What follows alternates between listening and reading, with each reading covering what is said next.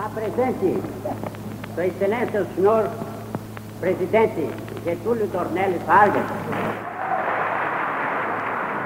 E presente também, Sua Excelência, o senhor vice-presidente da República, Dr. João Café Filho,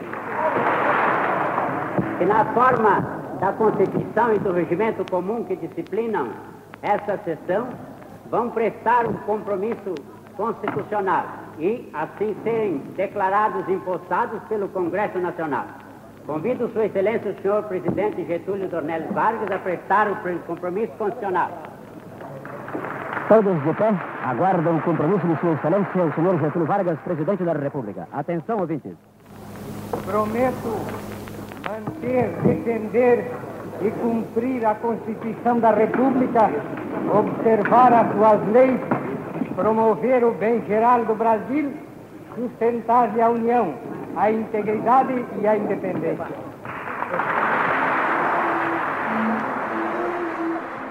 É isso mesmo que você ouviu. Estamos em janeiro de 1951 e mais uma vez Getúlio Vargas jura respeitar uma Constituição, a que foi promulgada em 46. Ele tinha feito um juramento parecido, mas sobre a Constituição de 1934. O resultado do primeiro juramento eu contei no episódio retrasado. Getúlio descumpriu a promessa, virou ditador, tirou uma nova Constituição da cartola e chefiou o Estado Novo até ser forçado a deixar o poder por seu velho aliado, o Exército, em 1945. Daí Getúlio partiu para um exílio informal em sua cidade natal, São Borja, no Rio Grande do Sul, enquanto governava o presidente Eurico Gaspar Dutra, seu ex-aliado. Mas esse afastamento não ia durar muito. Afinal, pouca gente se interessou em investigar os crimes praticados pela ditadura do Estado Novo. A maior parte das vítimas tinham sido comunistas, e a oposição ao Getúlio odiava o comunismo tanto ou mais do que ele. O mesmo Getúlio que retirou liberdades botou de pé boa parte da legislação trabalhista do país, como o salário mínimo e o 13 terceiro também modernizou o Estado e estimulou a industrialização do país. Essas coisas todas faziam dele um editador bastante popular. Daí que nesse blend tão brasileiro de memória curta e personalidades complexas, Getúlio se tornou um baita de um favorito para vencer a eleição presidencial de 1950. Ao anunciar o retorno, ele disse: Eu voltarei, não como líder político, mas como líder das massas. Getúlio estava sabendo ler o momento. O país tinha agora um enorme contingente de trabalhadores vivendo em grandes cidades, boa parte deles vendo o velho político como um benfeitor. Na campanha, o Getúlio rodou o país com seu partido, o PTB, tendo como vice um político meio inexpressivo do Rio Grande do Norte, Café Filho, do PSP, um partido menor que garantia apoios para a chapa presidencial em São Paulo, onde era forte. A plataforma do Getúlio era de nacionalismo e benefícios sociais. Ele exaltava grandes feitos da ditadura, como a criação da Vale do Rio Doce e da Companhia Siderúrgica Nacional, e prometia mais ação do Estado e mais direito aos trabalhadores. Tudo sempre muito de cima para baixo, afinal, se tinha algo que o Getúlio não era, era um revolucionário comunista ou socialista. Ele dizia que o capital e o trabalho não deviam ser adversários, mas sim forças unidas por um bem comum. Era isso: um pé na canoa da elite empresarial e outro na dos trabalhadores. O principal adversário do Getúlio era nosso velho conhecido, o brigadeiro Eduardo Gomes, da conservadora UDN, derrotado por Dutra em 45. A situação do brigadeiro já era meio difícil por uma fama de ser o candidato dos granfinos. Então não ajudou nada quando ele passou a defender na campanha a extinção do salário mínimo. O resultado todo mundo já sabia. Com ele a vida vai, vai ser melhor pequenino é e sempre foi o maior. Era uma barbada, eu já sabia. Só quem fosse cego é que não via. Ele ganhou como quis. Nessa época não tinha segundo turno. E o Getúlio venceu com quase 49% dos votos. O Brigadeiro não chegou a 30%. Com o peso do operariado, Getúlio chegou a cerca de 65% no Rio e no estado de São Paulo, um feito surpreendente se lembrarmos das mágoas dos paulistas com a derrota da Revolução de 32. São Paulo e nem o Brasil eram mais os mesmos. Eram os tempos de um intenso fluxo migratório do Nordeste para o Sudeste, do Brasil rural para o Brasil urbano. Começava a se desenhar uma divisão. De um lado, esses novos trabalhadores e pequenos e médios empresários entusiasmados com o discurso do Getúlio. Do outro lado, a antiga classe média mais tradicional, cada vez mais antigetulista. Pois é, o Brasil polarizado não é de hoje. Do lado antigetulista, artigos na imprensa criticavam o eleitorado de reduzido nível educacional dos eleitores do candidato do PTB, que, abre aspas, desceram os morros embalados pela cantiga da demagogia, fecha aspas. Era esse um dos focos de ataques, o que era visto como demagogia e populismo do Getúlio. Se destacavam os artigos e discursos do jornalista e futuro político Carlos Lacerda, o mais feroz opositor que o presidente já teve. O Lacerda dizia ainda antes da eleição: O senhor Getúlio Vargas não deve ser candidato à presidência. Candidato não deve ser eleito. Eleito não deve tomar posse. Empossado, devemos recorrer à revolução para impedi-lo de governar. Pois é, o presidente que já tinha dado um golpe tinha contra si uma oposição de espírito golpista. Mas Getúlio Vargas voltou ao Palácio do Catete. Aos 68 anos, envelhecido e bem mais gordo, era a primeira vez que ele vestia a faixa, eleito pelo voto direto. Ficou famosa essa marchinha de carnaval de 1951, de Haroldo Lobo e Marino Pinto. Retrato do bota no mesmo lugar. O sorriso do velhinho faz a gente trabalhar. O sorriso do velhinho faz a Pela segunda vez, o presidente da semana pendura o retrato do velho. E a segunda passagem de Getúlio pelo poder não foi só de sorriso de velhinho, mas também de tumultos, acalorados debates, crises políticas, econômicas e muita reviravolta. Um turbilhão de acontecimentos que teve como clímax, ou talvez anticlímax, o suicídio presidencial. Eu sou Rodrigo Vizeu e já já conto direito essa história.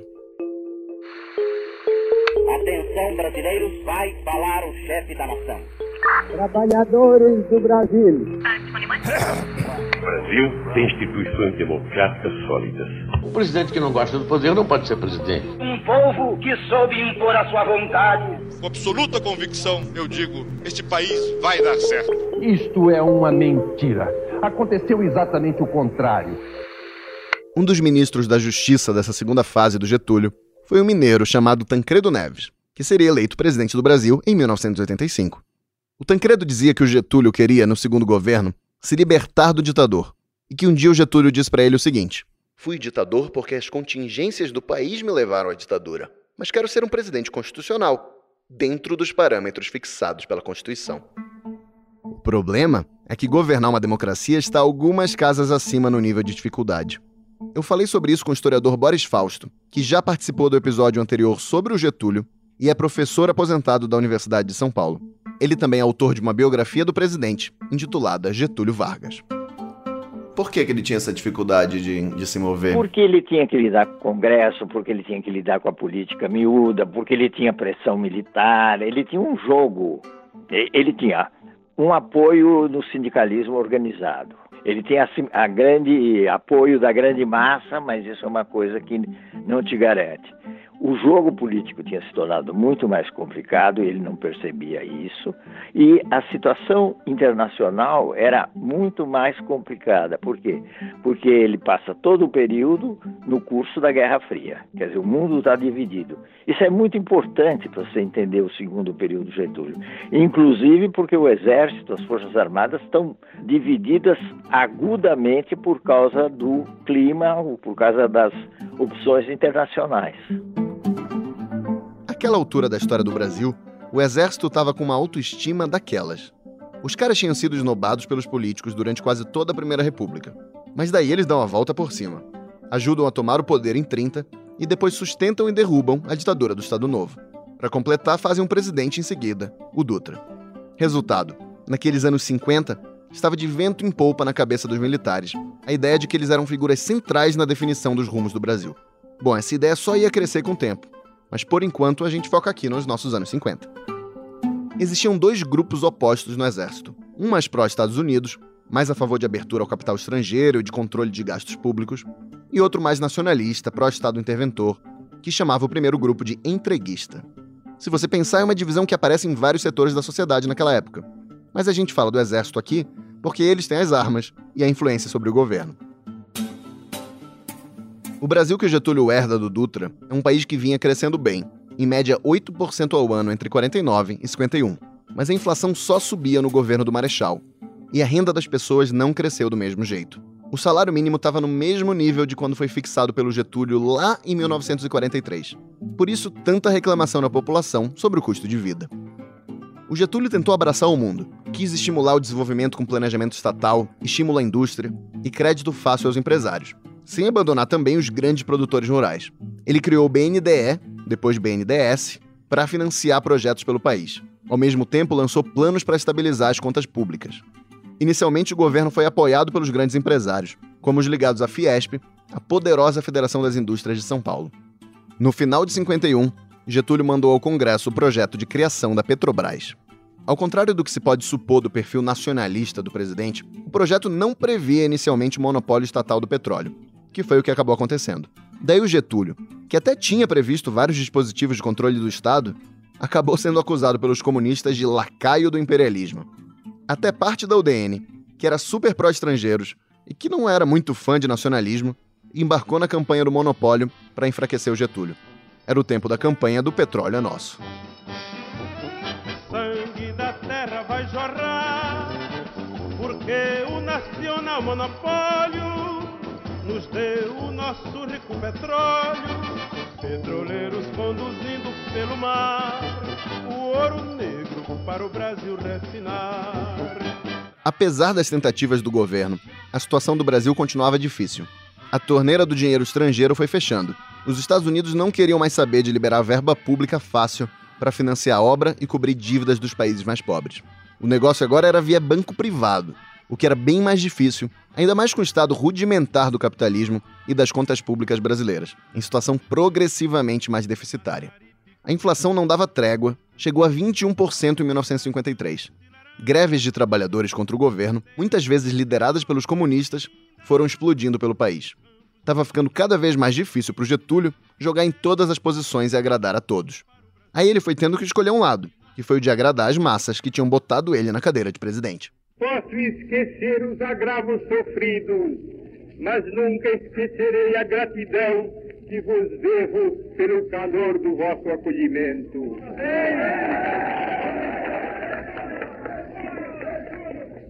Pela constância da vossa amizade, pela firmeza e coragem de vossas atitudes, em todas as fases da minha vida de tantas lutas e atribulações, pautada sempre pelo amor aos humildes e pela devoção ao Brasil.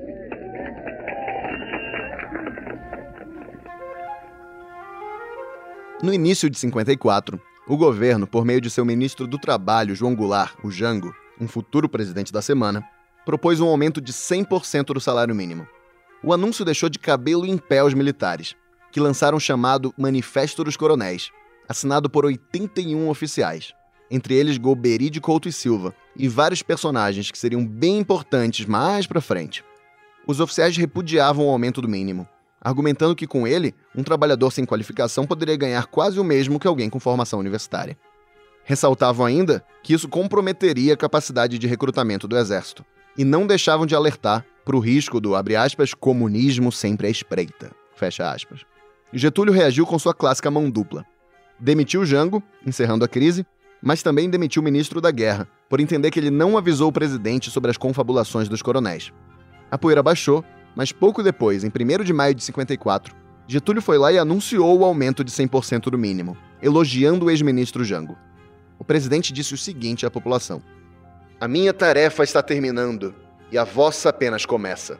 O que já obtivestes ainda não é tudo. Hoje estáis com o governo. Amanhã sereis o governo. A meu ver, ele muda muito. Ele é muito mais mobilizador, ele tem quase um, uma crença nas virtudes e nas, na força da classe trabalhadora organizada, que é uma coisa que não existia no primeiro período.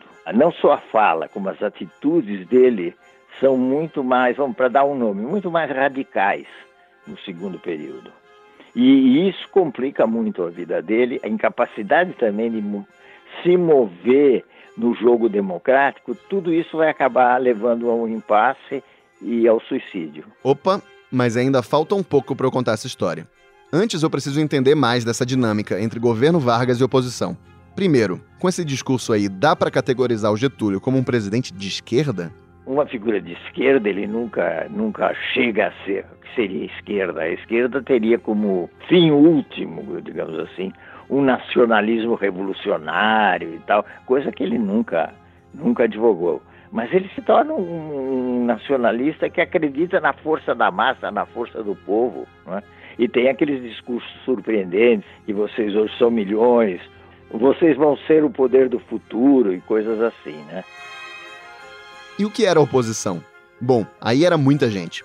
Tinha político tradicional ainda da época da República Velha, tinha empresário insatisfeito com as medidas pró-trabalhadores, tinha classe média que achava tudo aquilo de um populismo atroz e que reclamava, com ecos na imprensa, do excesso de gastos públicos e da corrupção do governo.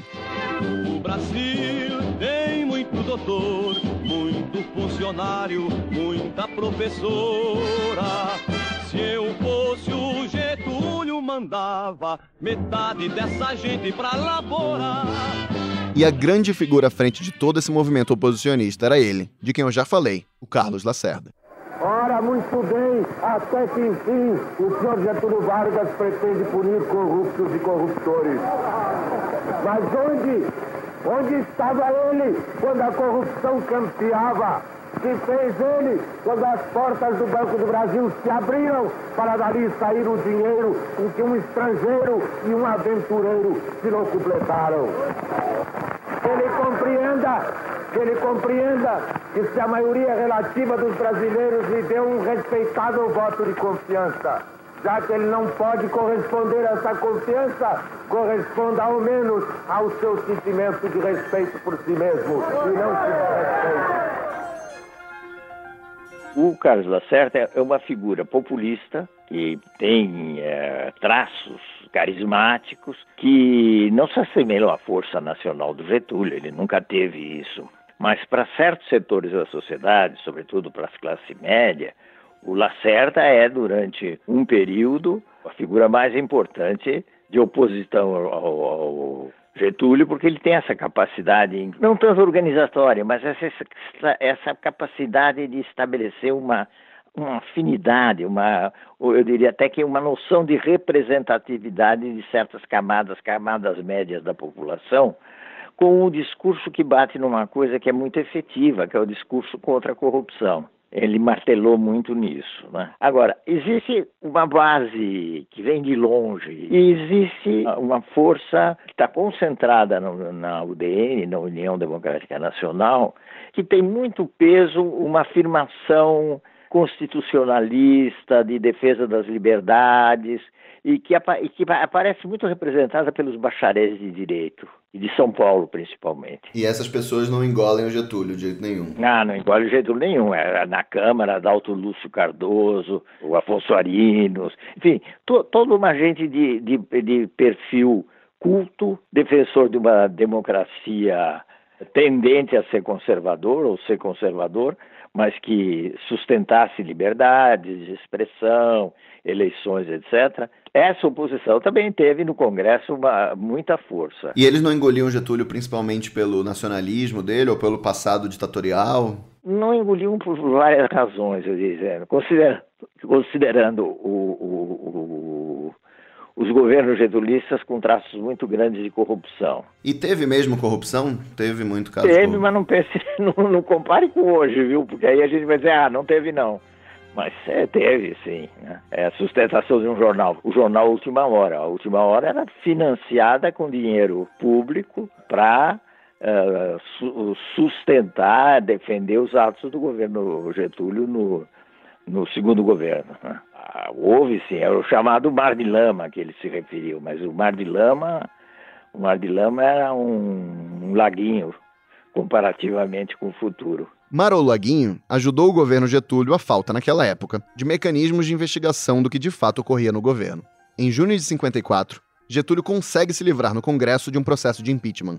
O governo era acusado pela oposição de favorecer o jornal Última Hora e de ter planos para instalar uma república sindicalista no Brasil. O passado do autogolpe de 37 não parava de rondar. As coisas não ficariam nem um pouco mais tranquilas para o Getúlio. Havia um tempo, Gregório Fortunato, chefe da guarda pessoal do presidente, tinha inventado de botar os homens dele para seguir o Carlos Lacerda, em busca de descobrir algum podre do maior algoz do getulismo. Numa dessas, na madrugada do dia 5 de agosto de 54, Lacerda estava chegando em casa com o major da aeronáutica Rubens Vaz, que dava proteção ao jornalista, quando foi ferido no pé e o militar foi morto. O caso ficou conhecido como o atentado da Rua Toneleiro, em Copacabana. A história é nebulosa e cheia de versões, entre elas a de que Lacerda não levou tiro nenhum, ou de que o primeiro tiro contra o major foi disparado pelo próprio jornalista no meio da confusão. Mas a versão oficial é de que o major notou a presença de um estranho, o agente da guarda pessoal de Getúlio, Alcino João do Nascimento. Vaz foi abordá-lo e, na briga, levou os tiros fatais. E esses tiros nem o próprio Alcino negou. Não é conhecida evidência de que Getúlio tenha ordenado o ataque, que inclusive foi de uma profunda estupidez, e tudo indica que a coisa foi obra mesmo de aloprados do Palácio do Catete. As investigações do atentado que matou Rubens Vaz ficaram a cargo da própria aeronáutica, que criou uma espécie de mini poder paralelo, prendendo e interrogando a rodo. Gregório Fortunato foi acusado de ser o mandante do crime e depois condenado. Politicamente, sabemos bem para quem ia sobrar. E é claro que Carlos Lacerda não ia perder essa oportunidade. Em seu jornal A Tribuna da Imprensa, ele escreveu: Perante Deus, acuso um só homem como responsável por esse crime. É o protetor dos ladrões, cuja impunidade lhes dá audácia para atos como o desta noite. Este homem chama-se Getúlio Vargas. O deputado Afonso Arinos mandou essa. Tenha coragem de perceber que o seu governo é hoje um estuário de lama e um estuário de sangue. Observe que o seu palácio é o vasculhadouro da sociedade. Verifique que os desvãos da sua casa de residência são como o subsolo de uma sociedade em podridão. Eu lhe falo como presidente, reflita nas suas responsabilidades de presidente e tome, afinal, aquela deliberação que é a última que um presidente do seu estado pode tomar. É claro que nós estamos aqui falando da renúncia do Getúlio. A campanha pela entrega do cargo se espalhava pelo Congresso, pela imprensa e pelas ruas. Ia da direita da UDN aos comunistas, para quem o presidente não passava de um imperialista. A morte de um oficial da aeronáutica acabou com as divisões das Forças Armadas.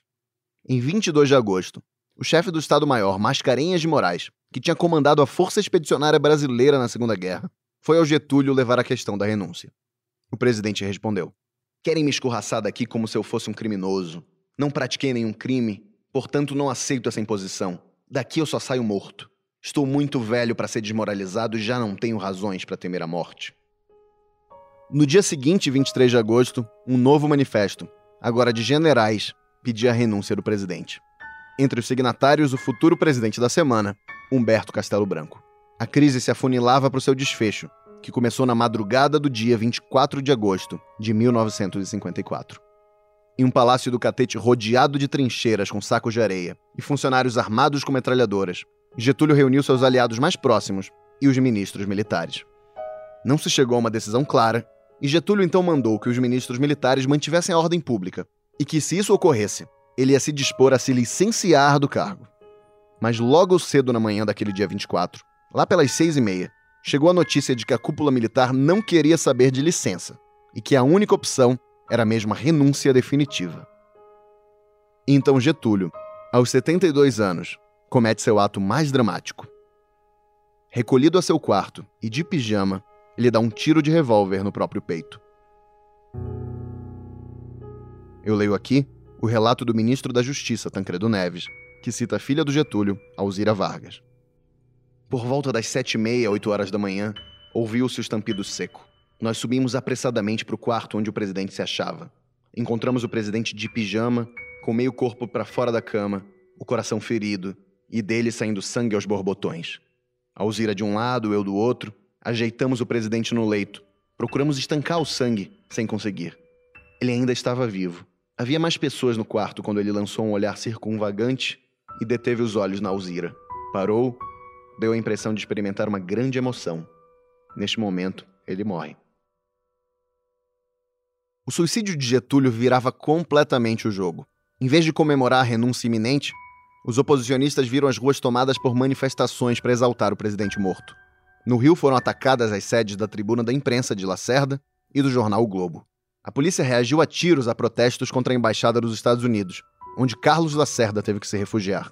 manifestantes tentaram depredar instalações da aeronáutica.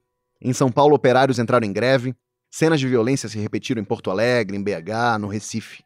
Um gigantesco cortejo popular de cerca de um milhão de pessoas levou o corpo de Getúlio ao aeroporto Santos Dumont, no Rio, para que ele fosse sepultado em sua São Borja natal.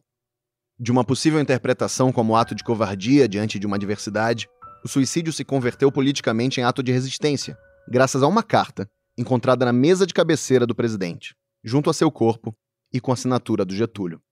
Existe uma certa controvérsia se foi ele mesmo que escreveu aquilo tudo ali. Existe ainda uma versão diferente, manuscrita. Mas fato é que a tal carta testamento entrou para a história e teve sua boa dose de responsabilidade para incendiar as ruas em favor do cadáver presidencial. Eu leio aqui alguns trechos dessa carta.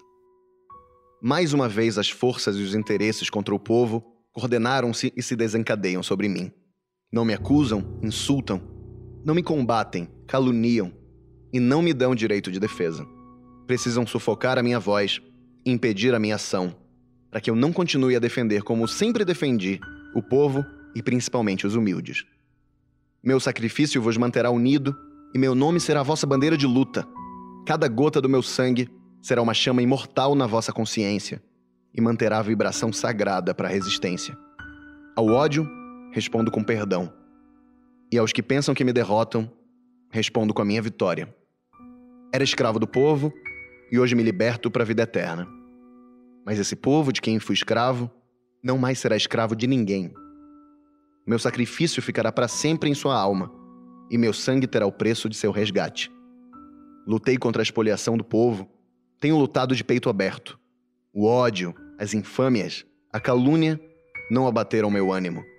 Eu vos dei a minha vida. Agora ofereço a minha morte. Nada receio. Serenamente, dou o primeiro passo no caminho da eternidade e saio da vida para entrar na história.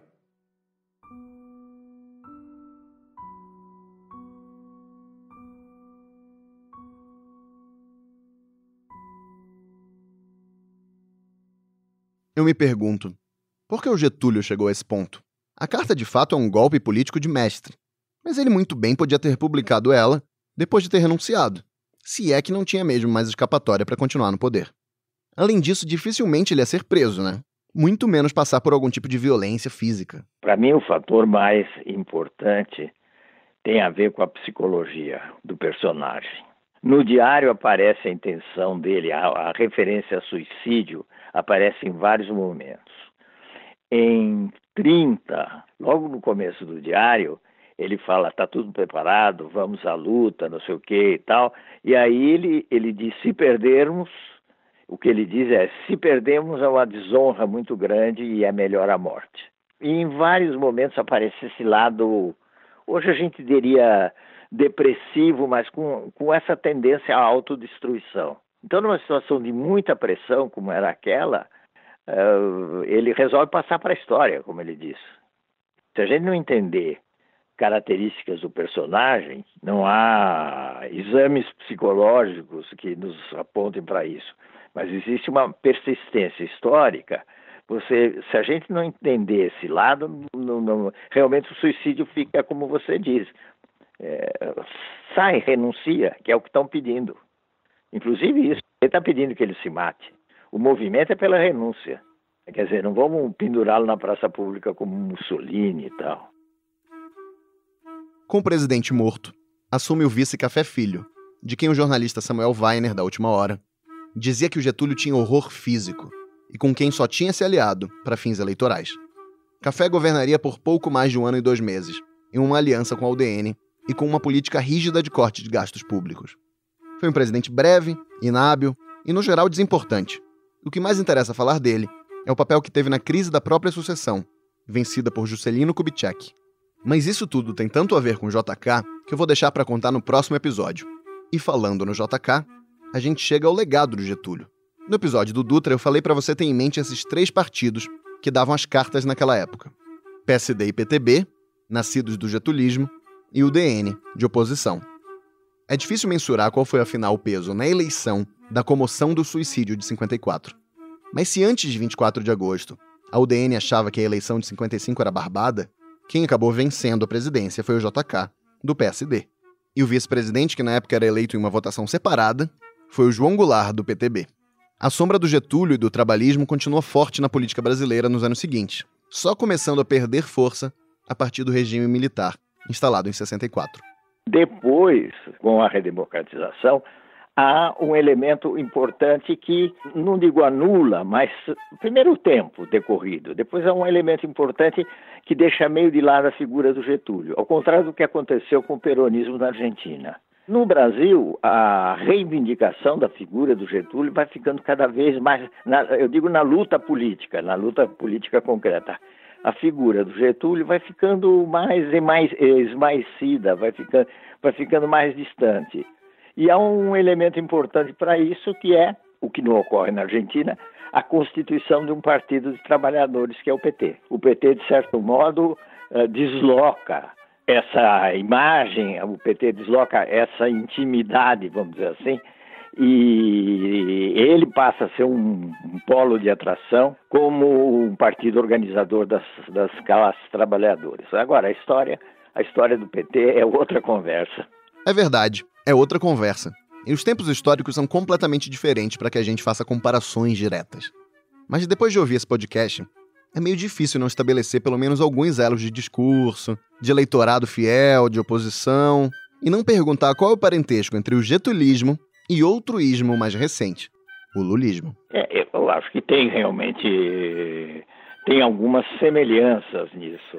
Agora eu tenho um pouco de dúvida, de restrição a se identificar demais personagens que viveram quadros sociais, políticos diferentes, problemas diferentes, mas não há dúvida de que existe uma aproximação.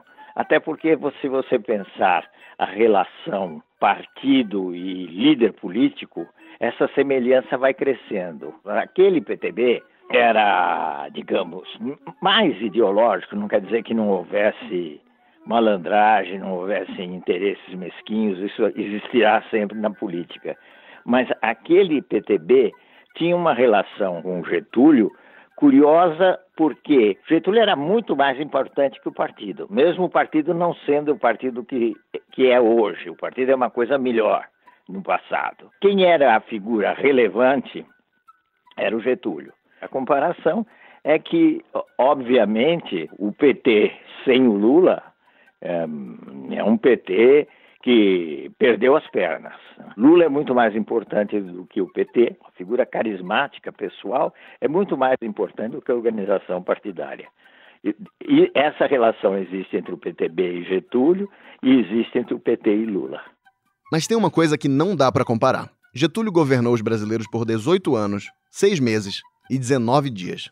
Pelo critério do tempo, ele supera de longe os segundos colocados, Lula e FHC, com 8 anos cada. Qual é, afinal, o legado desse homem? Contribuições maiores foram um incentivo à constituição de uma indústria. Outro aspecto positivo, embora enquadrado numa rigidez muito grande de um regime autoritário, Uh, outro aspecto uh, positivo foi a instituição das leis trabalhistas num país que era desprovido de qualquer sustentação, de qualquer assistência ao, ao trabalhador. Ele teve a capacidade de construir um laço inegável entre ele e as massas trabalhadoras. É claro que a gente tem que levar as circunstâncias do tempo, mas isso foi um mérito dele, a capacidade dele, o carisma dele, é, uma, é um mérito, sem dúvida, de um governante. A gente pode gostar ou não gostar, mas é um mérito dele. Legados negativos são essa propensão para o autoritarismo. O Estado Novo foi um regime de negação das liberdades, de introdução mais ou menos sistemática da tortura para os presos políticos. Eu digo mais ou menos porque não era uma coisa uniforme, não era uma coisa contínua, mas existia certamente com gravidade. Enfim, as coisas ruins foram essas todas aquelas coisas que implicaram a, a, negação de um regime democrático, a censura da imprensa, a presidência dele teve consequências de várias ordens muito grandes, para bem e para mal. mas foi o presidente mais importante. E também, também ele governou um bom tempo, né? Eu sou Rodrigo Vizeu pesquiso, produzo e apresento o Presidente da Semana. O Vitor Parolin faz a edição de som. E a gente agradece o Projeto República da UFMG pela grande ajuda com discursos e músicas da época. Até a próxima.